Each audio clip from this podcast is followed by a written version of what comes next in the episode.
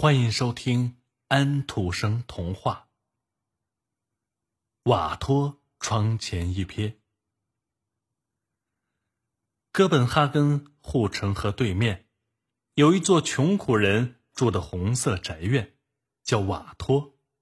窗台上摆着凤仙花和矮蒿，有一位老姑娘靠窗站着，她望着那碧绿的护城河堤，堤上。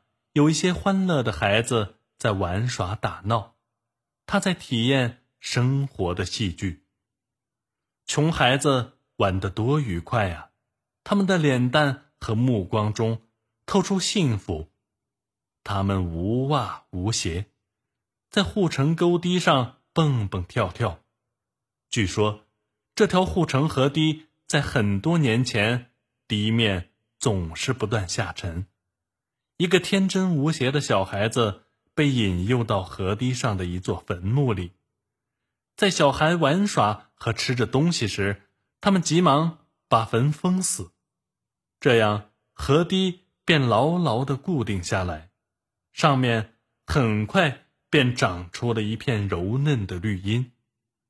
孩子们不知道这个传说，否则他们就可以听到那个小孩子。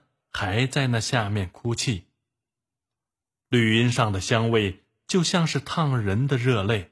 据说，有一位丹麦国王在敌人围攻河堤时发誓说要死在窗中保卫国土。男男女女把滚烫的水倒在护城河堤外侧爬上来的敌人身上。孩子们玩得很开心。玩吧，小姑娘，岁月悠悠，你很快长到坚信上帝的年龄，和同龄人手挽手的散着步。你穿着洁白的衣服，披着一条红披巾，想着你一身漂亮的衣装，想着仁慈的上帝，在护城河堤上漫步，真是太美了。时光流逝，你交朋友了，早春。大祈祷日那天，你们在护城河堤上散步。